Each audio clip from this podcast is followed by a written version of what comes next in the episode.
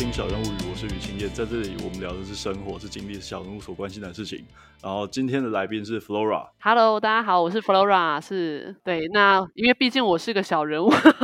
所以可能是要先自我介绍一下，不然大家不知道这个来宾到底是。做做什么的？那我就简单介绍一下。我本身是在科技公司里面负责员工关系，那也是身份是未单亲的假日夫妻。那有两个小朋友，一个两岁，一个六岁。那目前正在育婴留停当中，所以有这个时间可以跟宇谦一起录节目。你原本的工作已经做多久了啊？哦，原本工作做了十年了，在同一家公司做了十年了。超过十年，对。所以你上一份工作之后，几乎是无缝接轨就接到这个工作。对，我出社会第一份工作是在电视台当编辑嘛，那编辑做了大概三年之后，就到这间公司来，一直做到现在，大概十多年的时间了。那刚才有说过，我主要负责是员工关系，那可能大家不是很了解员工关系是什么，因为这比较偏向大家可能认知到对外的有叫公关公司公公关的这个部分，那对内的。员工在公司里面对内员工的，比如说包含服委会啊，会对一些员工的活动这样子的，那我们称之为员工关系，就是希望能够经营对自己公司内部员工的这些，呃，希望大家加强向心力也好，或者是维持。同仁的生活工作平衡的这一部分，在我们公司纵管来说，就是员工关系的一个部分。嗯，所以福委福委会也是归你们管吗？还是说，嗯、呃，福委会基本上它是一个 button up 的组组织嘛，那是由员工自发性来进行，所以公司不会对它有太多的控管，因为都是与福委会的员工在进行这些服委的事项。那但是员工关系部门，他就会去担任监督的角色。那我们这个部门来说，其实有三位，就是我跟两位位同事。那有一位同事，他就是专责负责服委会的各项的行政执行的事务。那所以服委会也算是在我们的业务范围之内。那但是我们并不是直接管辖服委会。福委会还是有他们的运作模式的。那你可以稍微介绍一下，就是除了妇委会之外，你们还会有什么样的呃工作业务吗？如果是在比较大型的公司，或者是小型公司也会有啦。那你可能就会想到所有跟员工相关的，除了总务这一块，就是呃工作设施的这。建制之外，那其实很多软性的内容，像是运动会啊、家庭日啊、什么员工奖学金呐、啊，然后小朋友的亲子营队啊，然后或者是什么父母日啊，然后或者是呃尾牙活动，那都是归我们这一个部门所合作的。那所以其实我们的业务范围算说广也很广，就是员工在生活中、在工作中遇到的疑难杂症。然后跟他，我们帮他安排的规划的活动，比如说社团或像刚才说的这些大型的 event，那都是我们的业务范围之内。所以其实他算是包山包海，包的还蛮多的。嗯，你们员工有多少人？嗯，我们公司组织比较精简，员工三千人啊，但是负责员工关系的就是三位同事这样子。嗯，三千人在台湾也算是中大型的公司了，算是蛮大型的公司，对。所以你们如果有运动会是三千人一起参加吗？还是说你们会拆开来办？我们不会，我们都是一三千人参加的耶，但是也不会到这么多人啊，因为有一些同事我们也要尊重他，不喜欢在假日的时间参加公司的活动，或者他本身对运动这些没有兴趣，那所以也不一定会来参加。所以我们通常抓这些参与人数，大概都抓八成左右。那有时候有一些活动是会携家带眷一起来参加，那可能就会再多抓一些些。那所以的确，只要是办大型的活动，像是尾牙或者是这种运动会、家庭这种超大型，员工全部都要一起参加的，那人数是蛮可观的。所以你们大部分的员工都是已婚会带小孩参加，还是说？嗯，其实一半一半呢。那已婚带小孩的这个又，呃，其实族群我们会划分的蛮细的，就是同事大部分可以归类为一部分是单身的同事，他就是诶，反正就一个人嘛，那就是可能是我们认知的工程师的单位这些的。那一部分是已经比较家庭稳定，那有小朋友的，那又要分小朋友是很很很小的，比如说婴幼儿阶段的，然后或者小朋友已经是国小、国中，甚至到高中、大学的，他对每一个对象的参与度会，我们设定的目标就会不一样啦。那通常会参与公司活动比较多的一大块就是，呃。比较年轻单身的同事，他可能像互相揪一揪，就会一起来参加公司的活动。那另外一部分是对公司向心力蛮强的，那他可能已婚有小孩，那小孩也是国小这种阶段，那正处于嗯、可能假日都会想带小朋友出去玩。那公司有办一些活动，他就会诶不跟白不跟，反正公司的活动又很优惠，然后又有人帮你专人帮你打理好，他就会愿意来参加。所以会有不同族群的活动。那这也是我们在做各种员工相关的事情的时候，我们都会去考量各个客群，我们要怎么样去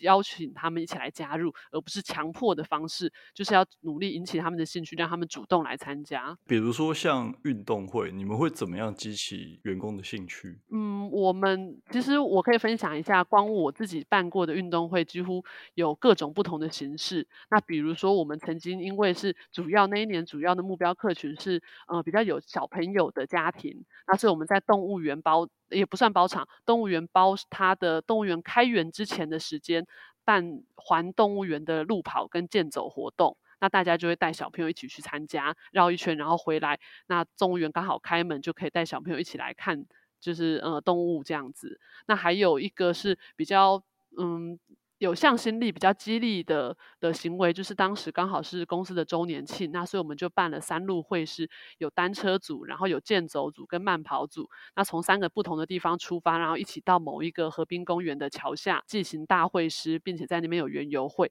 那这个的参与人数就会很多，因为单车跟慢跑跟健走，它的客群都不一样。那你参加单车的可能是比较年轻的同事，单车跟面慢跑可能是比较年轻的同事，那健走的可能就是诶大家西扶老携幼一起来参加的那一种，那所以会有很多不同的创新的想法，会希望能够让大家不要说每一年的运动会都是好像在操场，然后有什么大队接力啊，然后有什么那种跑步竞赛，那不参加的人他永远都不会参加啊，那所以都会希望有一些不同的变化。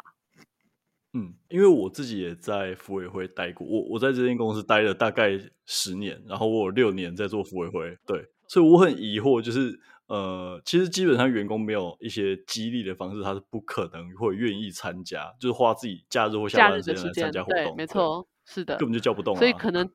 对，没错，所以这是我们头痛的啊，但是你又要导到 KPI，所以就会有嗯、呃、比较多的想办法鼓励他们的措施，比如说，诶，来参加的有什么样的原油券啊，然后有送伴手礼啊，然后还有抽奖啊，那更嗯、呃、比较更直接的就是，比如说场端的同事，他们因为场跟场之间都会是比较有嗯、老板就会有一些竞争的意识在，所以每次这种运动会，大家都会比人场。那这就要靠厂长或者是靠高阶主管去带动。当你的高阶主管会全心全意一起来参加这项活动的话，那其实你底下的同事就会比较愿意一起来参加。那如果你自己的主管都是对于这件事情很不在意，觉得说啊，反正没有去也没有差，我也本来就不是这么喜欢公司活动，那其实整个部门的确就会有这种状况，就是对这些活动没有这么有兴趣。所以其实我们在办各种活动的时候，我们除了呃在内部的沟通管道上要铺天盖地的提醒大家有这些活动之外，那也会抓几个比较重要的关键人物，比如说各个部门里面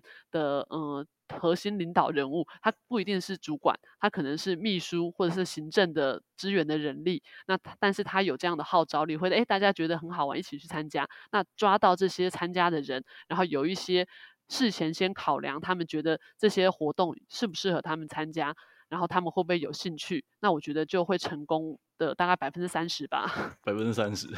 对，百分之三十而已，因 为还有很多东西是在后面，就是不断不断不断的要去提醒同事，然后还有一些其他的诱因，或者是当天就是活动成功与否，它取决的因素很多嘛。那有时候我们也要注意自己办活动的品质。当你今天同事邀你来参加这个活动，然后你想说，哎，好吧，没事，我去走一走，就发现，哎，怎么公司办活动超烂的，就是这个动线规划也不好，然后伴手礼也没拿到，然后原油券拿。拿了原油券，可是又没东西可以吃，没有东西可以买，那你下次会想参加吗？当然不会啊。那所以至对至少要维持到一个活动它的品质是稳定的，然后是让大家在各个细节里面都可以满足或是满意的。那至少这个嗯，未来你在办活动的时候，你的口碑就会比较好一些。嗯，所以你们三个人就有办法搞定这一切。呃，还要当然还需要很多，就是呃，公关公司啊，或者是我们其他的单位的努力。那但是，呃，以我们公司来说，我们对于公关公司的要求因为像是有一些公司，他会比较采于呃给想法，让公司自由发挥的部分。那我们公司是比较从上到下都很在乎这些工作的细节，跟我们要传递出来的，嗯，这个公司的。的 key message，所以我们就会比较控管所有的细节内容，那都会由我们这边内部发想完之后，那只是交由公关公司或是呃承包的厂商，然后去做执行。刚才工作的部分聊的差不多了，那感觉你的工作其实每年应该会有既定很忙的时候，就比如说活动前。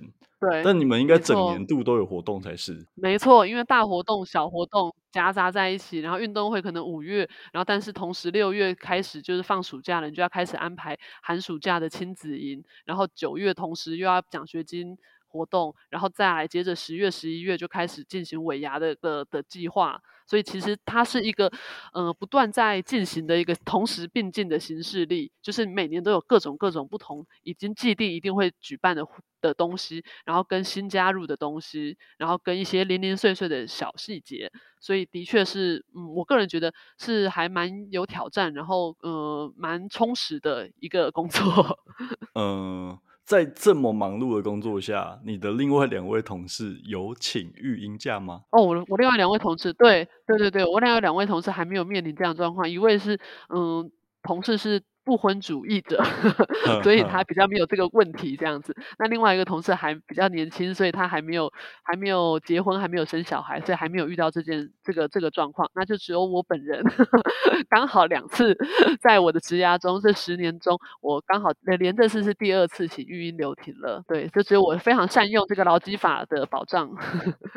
劳基法规定的是前半年有有薪，前半年有薪，对对对对对。但是我也不强求，有薪就已经不。错了，对啊，后面就没办法，你没上班，你当然没薪水啊。后面你们能请多久啊？留停？嗯，应该说是留职停薪，在法定规定是，你从小孩出生到三岁以前，你都可以请。那只有前半年有薪，所以你如果小朋友一出生之后，你就马上产假之后接着请育婴留停，请到小朋友三岁，那也是 OK 的，没有问题。那只是你后面就没有薪水了。嗯嗯嗯嗯，那但是这个我觉得就是会回到，嗯、呃，我们可能要讨就是讨论的，就是如果你有想请育婴留停这件事的的伙伴，可能要先注意一下公司的风气是不是适合，或者是哎，可能要先要探听一下。虽然它是劳基法的保障，我知道没错，那但是还是有一些公司或是有一些主管会对这件事情可能会有一些比较嗯、呃、贴标签呐、啊、也好，然后或者是嗯、呃、之后不一定人力能够让你待。继续回去，回得去同样的原职位的部分，这个我觉得是，嗯，看各个公司的风气考量。那但是政府就是有这样子的保障嘛？对，没错，不像欧美啊，我们公司还是大型公司，对，所以不会挡你这件事。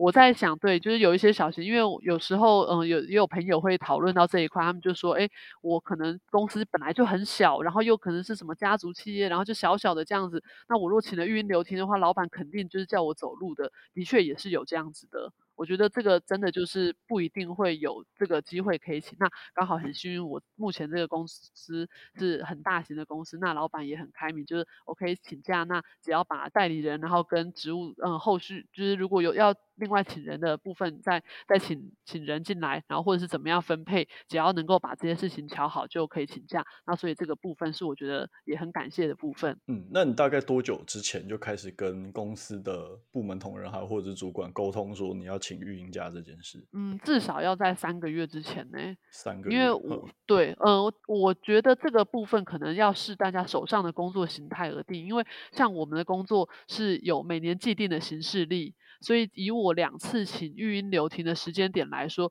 我都会尽量把它避开在，嗯、呃，就是特别忙的那段期间请啦。因为我们刚才说的运动会啊、尾牙啊，这些都是比较大型的活动，那你如果人手不足，或者是比较没有经验的同事来承接的话，那一定会是非常的辛苦的。那所以尽量我都会避开这个最忙的时间点，那会选择是在把嗯，比如说整年度的行事历规划完，然后大部分的工作都已经有先初步做安排的的时间，才来请育婴留停。就我觉得这也是对同事的体贴，就是不要把所谓尾牙就这么大型的活动就要到了，然后就把它丢了就跑了，这样也对工作实在是、嗯、就是不是很尊重这样子。我们接续刚才的问题，那你在第请第一次育婴留停的时候，你一定有所犹豫吗？你做了什么准备？什么心理准备？你才呃，你大概你自己在心理上大概做了什么准备？我觉得这个也是蛮重要的，因为第一次请育婴留停的时候，那个时候主要是因为第一次就是刚生小朋友，那小朋友其实。我那时候请假的时候，我并不是一请完产假之后马上接着请孕留停，我是请完产假之后回到公司上班了一阵子，然后我小朋友大概一岁多，快两岁的时候，我才请孕留停。那这个我觉得可以回到每个妈妈在。想陪伴小朋友的这个时期而定，看你是打算什么时候起。有的同事是小朋友在一出生的时候就嫩婴的时候，他就觉得诶，希望能够跟他多建立一些依附的感情，而且刚生小孩，那对小朋友就是非常的爱护，然后所以就会希望能够多一点时间陪他。那我那时候的考量是因为我觉得，嗯，小朋友刚出生的婴儿时期，其实谁照顾他都还 OK。那等到长大一点，一岁多两岁，其实他已经懂事了，会讲话了，然后能够出去。走路跟大家一起体验这个世界，那我觉得这个是我陪伴他也很重要的一个时间点。那所以我那个时候是在回到工作岗位之后的大概一年左右，一年多左右，然后才鼓起勇气请这个育婴留停。那那时候请育婴留停的呃动机，其实我自己那时候的想法是，主要是陪小朋友啦，因为小朋友一岁多了，很想要带他到处出去玩，他越长越大，探索这个世界。那我也希望能够。有一些停下来的脚步的时间，然后带着他一起去探索，因为。如同刚才一开始所说的，我们的工作很繁忙，那几乎每一年都有很多不同的活动在 run，而且其实要跟办员工的活动，一定很多都是在周末假日，那所以相对的周末假日我加班的时数也很多，也会剥夺我跟小朋友陪伴的时间，所以那个时候主要的考量是希望能够跟小朋友有多一点的相处的时间跟机会。那第二个主要的考量是因为那时候工作 loading 很重，那时候我们这个部门还只有两个人哦，不是三个人的阶段，所以。等于是所有的工作 loading 都在我身上，跟我另外一个同事身上。那这个 loading 真的很重，那所以那个时候也是希望能够自己休息一下，然后好好思考，说我到底要不要继续走这样子的路。那一方面也是因为我要请假了，所以才有机会可以。慢慢的促使老板去面对说，诶，那如果我请假之后，也不可能都只留给我另外一个同事来做啊，那所以势必就会有增补人员的空间嘛，所以就是用这样子的方式，觉得嗯，好不错，还像还蛮不错的，自己也可以休息，然后还可以增补人力，好像是一石二鸟的感觉，所以那时候是考虑了蛮久的，然后决定说，嗯，好，我决定，我毅然决然还是决定要请假，所以才请请了第一次的育婴留停。那请之前的那一年怎么过的？哦，非常的忙，很可怕。我那时候都都很纳闷自己怎么撑得过来，因为每天都在开会，然后加上我的家离公司其实是需要通勤的，那所以我通勤时间来回就花掉三个小时的时间，然后。我又怕塞车，所以我都是很早到公司。我大概六点半就要出门去上班，然后七点半，因为那时候比较没塞车嘛，七点半就到公司，就开始忙碌的一天就开始了。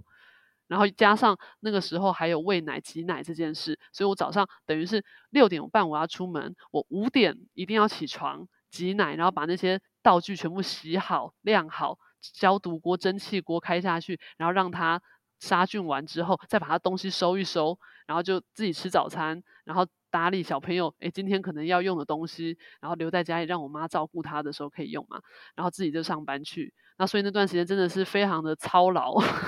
每天都这样子日复一日，然后晚上下班回去之后呢，然后又要继续喂奶，然后夜奶，然后起来挤奶，然后在五点多又再起床继续挤奶，然后准备上班的这个轮回。那我印象很深是有一次。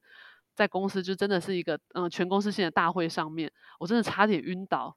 我就当下的时候在会议室的时候就觉得整个心悸，然后胸闷，然后就头超痛的。那时候我自己差点以为我自己是不是要死掉了，然后马上 叫计程车，因为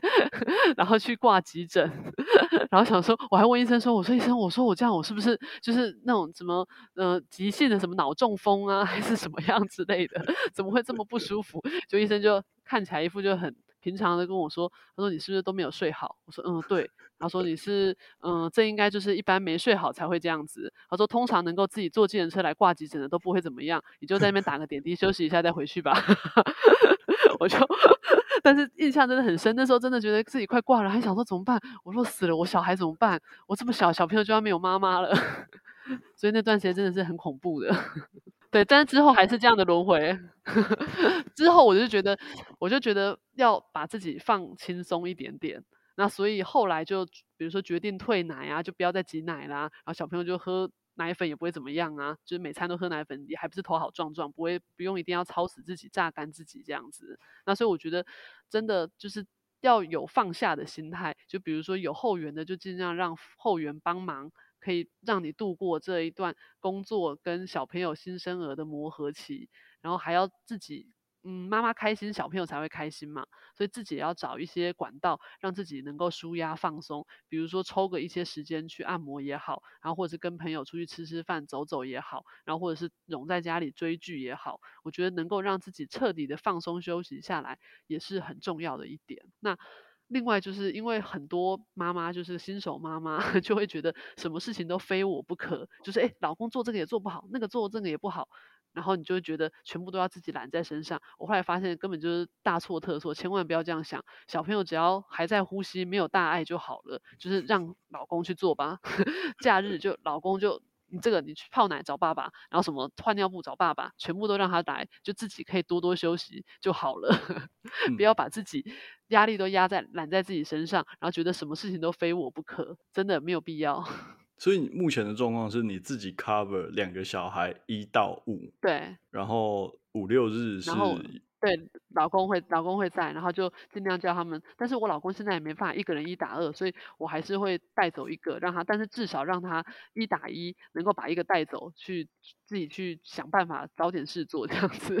嗯嗯，对，okay. 对。那我觉得刚才有说到，嗯，就是比如说要除了找事情给老公做之外，那其实我觉得。妈妈能够做的还有就是帮小朋友或帮老公把这个时间分配好，因为有时候你可能会觉得说老公诶不会自己想说要去干嘛去干嘛去干嘛，那我就会先把资料都查好，就跟他讲说。就是因为你知道，老公 就是说一动做一动的生物，就是你就跟他讲说，明天就是要带他去做什么做什么做什么，然后地点在哪里，时间是几点到几点啊？你就是开车带他去，去了之后在哪里附近帮你查好了，可以吃中饭，就在那边吃中饭，然后吃完之后大概几点再回来，就是按表操课就不会错了，你就又可以有一定的掌控度，然后又不会说哎全部放手给老公，你自己不放心，对。所以说这样子你的参与度还是很高，但是你已经。对，但是我人人抽离了，对对对，算取得平衡啊，因为我又不是跟着全程跟着，我就只是动动嘴跟他说，你就是这样这样这样这样，然后打在赖上面，因为老公会忘记嘛，所以打在赖上面。我参与度还是很高，但是我也没有全程一定要陪着，就是让他还是爸爸有一打一的机会这样子。嗯，那那这样子两个小孩开心吗？嗯，小孩还蛮开心的耶。嗯，小朋友我觉得只要有大人陪伴，然后。去做一些不同的体验，或是陪他做他想做的事情，小朋友都还蛮快乐的。因为小朋友真的是很容易满足的生物，就是有很多同事就说什么，嗯，晕流停或者是休假期间，好像没有带小朋友去个出国啊，或者去个很远的地方玩，好像觉得过意不去。但其实小朋友对于去哪里玩这件事，他们没有这么的有概念。但是你只要带他到附近的公园，但是你很认真、很开心的陪陪伴他，然后他玩的很快乐，其实他就会有印象了。不一定一定是要远到哪里去出国去啊，一定要去冲绳的海边呐，你去金山万里的海边也可以走走啊。所以现在带小孩的话，你自己的时间就是在小孩子睡午觉跟小孩子晚上晚上睡觉的时间。对对对，没错，晚上睡觉的时间是比较大块的空档。那小朋友睡午觉的时间就真的很零碎，只能起来就是用用电脑，然后就是还要做一些家事或什么的，就也没办法这么随心所欲的做很多事情这样子。那你这样子，你未来还会想要回职场吗？我觉得这个就是。要重新再考虑自己的生活跟工作要怎么样取得平衡，但是我现在，希望我同事不会听到，我现在想要在这么的劳累到每一个时间点，每一个行事历都排得满满满，然后也不太想要继续这样子来回三个小时的通勤时间，因为真的太累了，我觉得太花时间了。对，所以我觉得育婴留停也是一个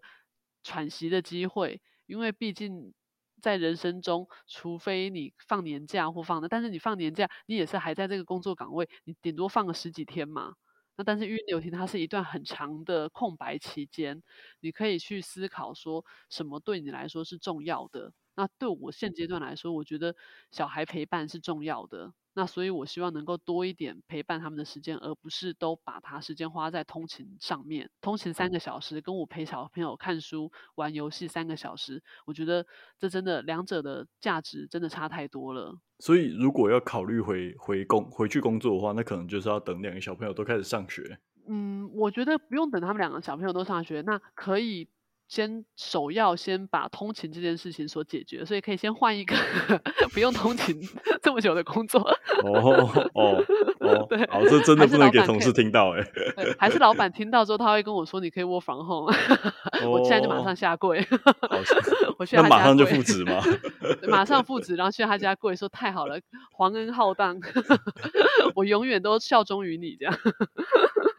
所以那。哎，等一下，你是在疫情后才开始请？刚好是在对对对对，疫情后才开始请。因为去年疫情的时候，其实大家有点措手不及，所以疫去年疫情封三级警戒那段期间，其实真的非非常的痛苦，因为没有人遇过这样的状况。那真的，我们那时候公司有分流上班嘛，所以当你 work from home 的时候，你就是完全关在家里，就是大家大眼瞪小眼，就小朋友就在家里这样子。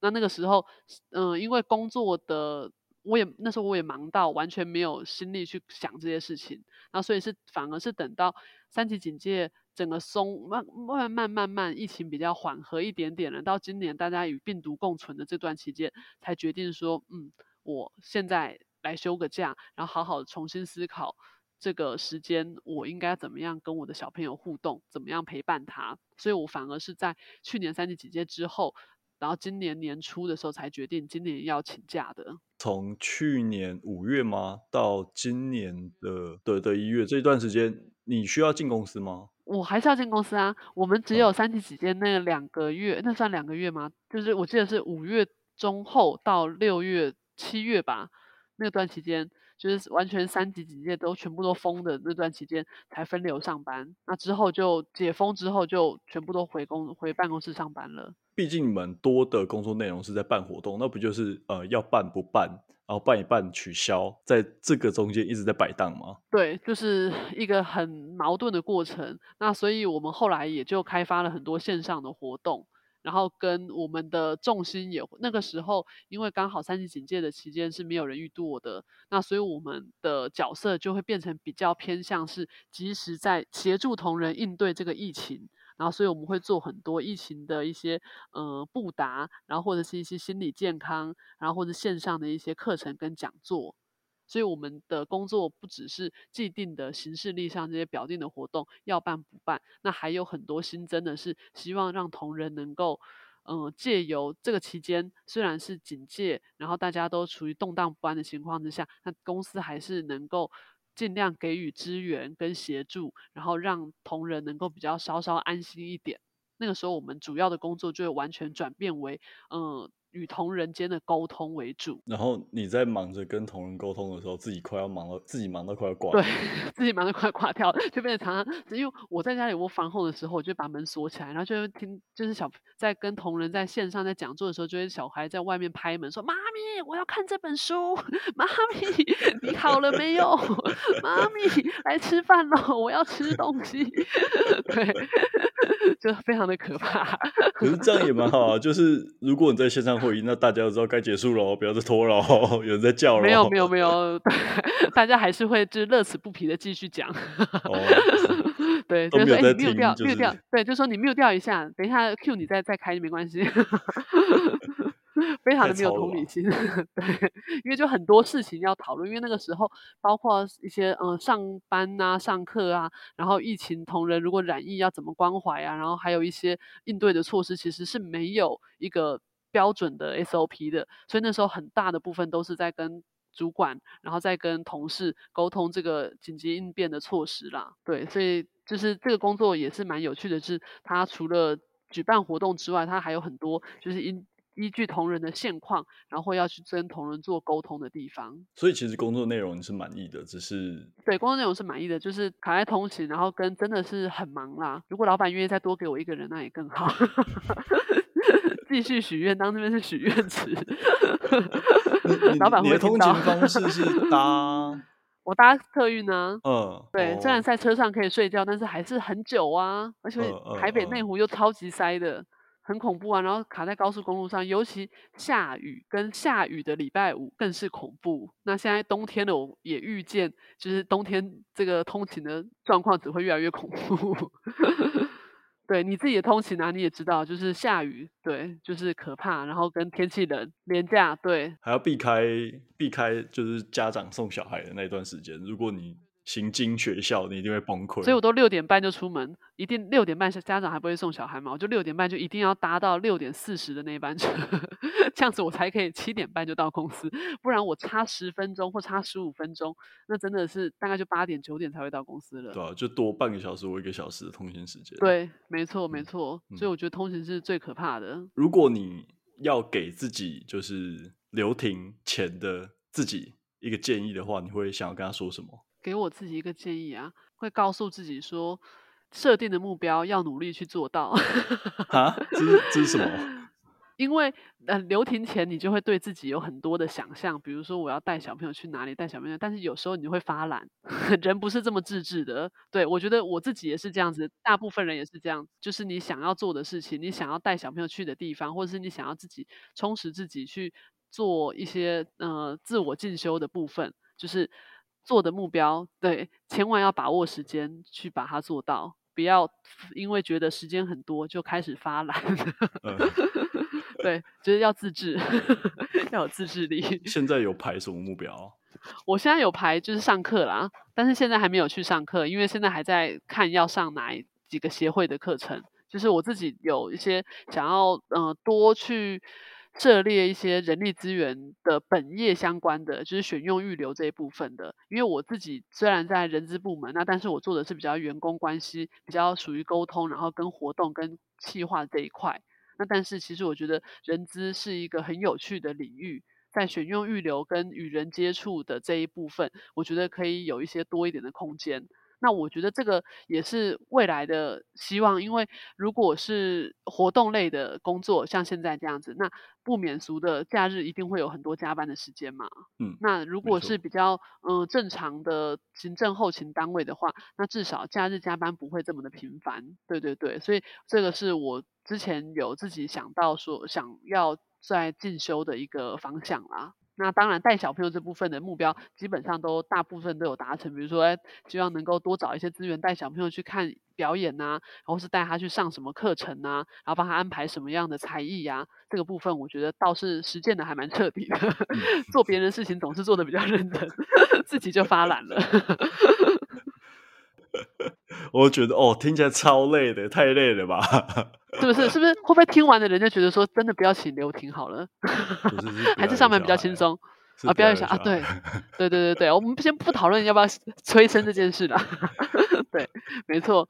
而且留停之后，真的会觉得珍惜上班的时间。有一些妈妈可能会留停完之后，会非常热爱的回去工作，因为回去工作真的太自由了。同事都是可以沟通的人，不是半兽人，都是听得懂话的人。虽然有一些叽歪的人，啊，但是还是听得懂话的人。他不是笑着笑着反抗你，然后不听你的话。对对对对对对对对对，或者是不是那种听不懂你在说什么的人。对，听不懂的时候，你也只会怪自己而已，你没有办法怪他。对，没有办法怪他，就是啊，可能是我表达的不够清楚，下次要改进。所以很多，就是休假真的比上班还累。这是一定的，嗯，因为你变成很多，你都要自己去顾，然后你没办法，就是有上班这个保护伞，就逃到公司去，就开心的中午吃饭，然后下午订饮料，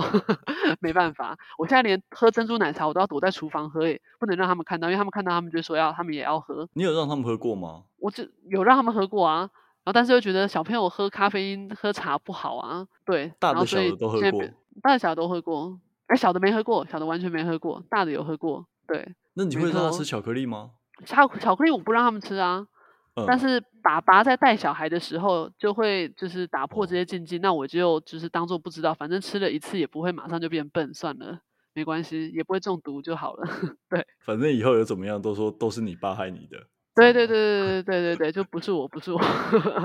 你自己要吃的，你爸要给你吃的，你去找他。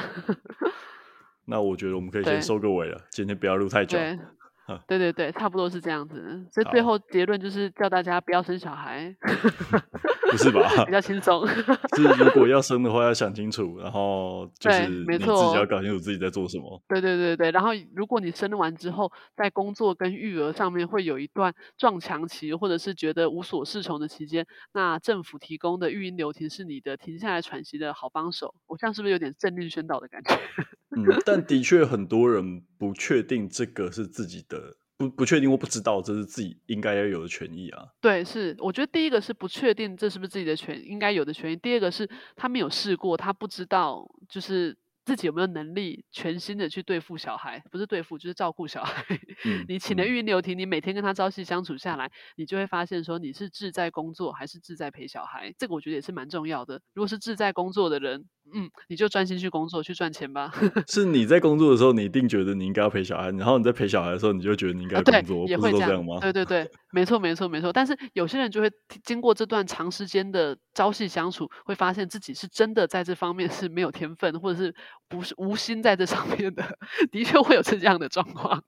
就是怎么照顾都照顾不好，算了，还不如就是给专业的来，嗯、对，对自己做到陪伴就好了，不用做到，对对对，做到有质量的陪伴就好，但是。你不用百分之百每天都跟他黏在一起，你可以下班回家的时候把握就是这个小别胜新婚的时间，两个小时陪他玩一下，然后就睡觉，大家就开心，这样对小孩也好，但是。对对小孩也好，但是你不用二十四小时跟他绑在一起，然后里面有三个就是二十四小时里面大概有十个小时都在发脾气，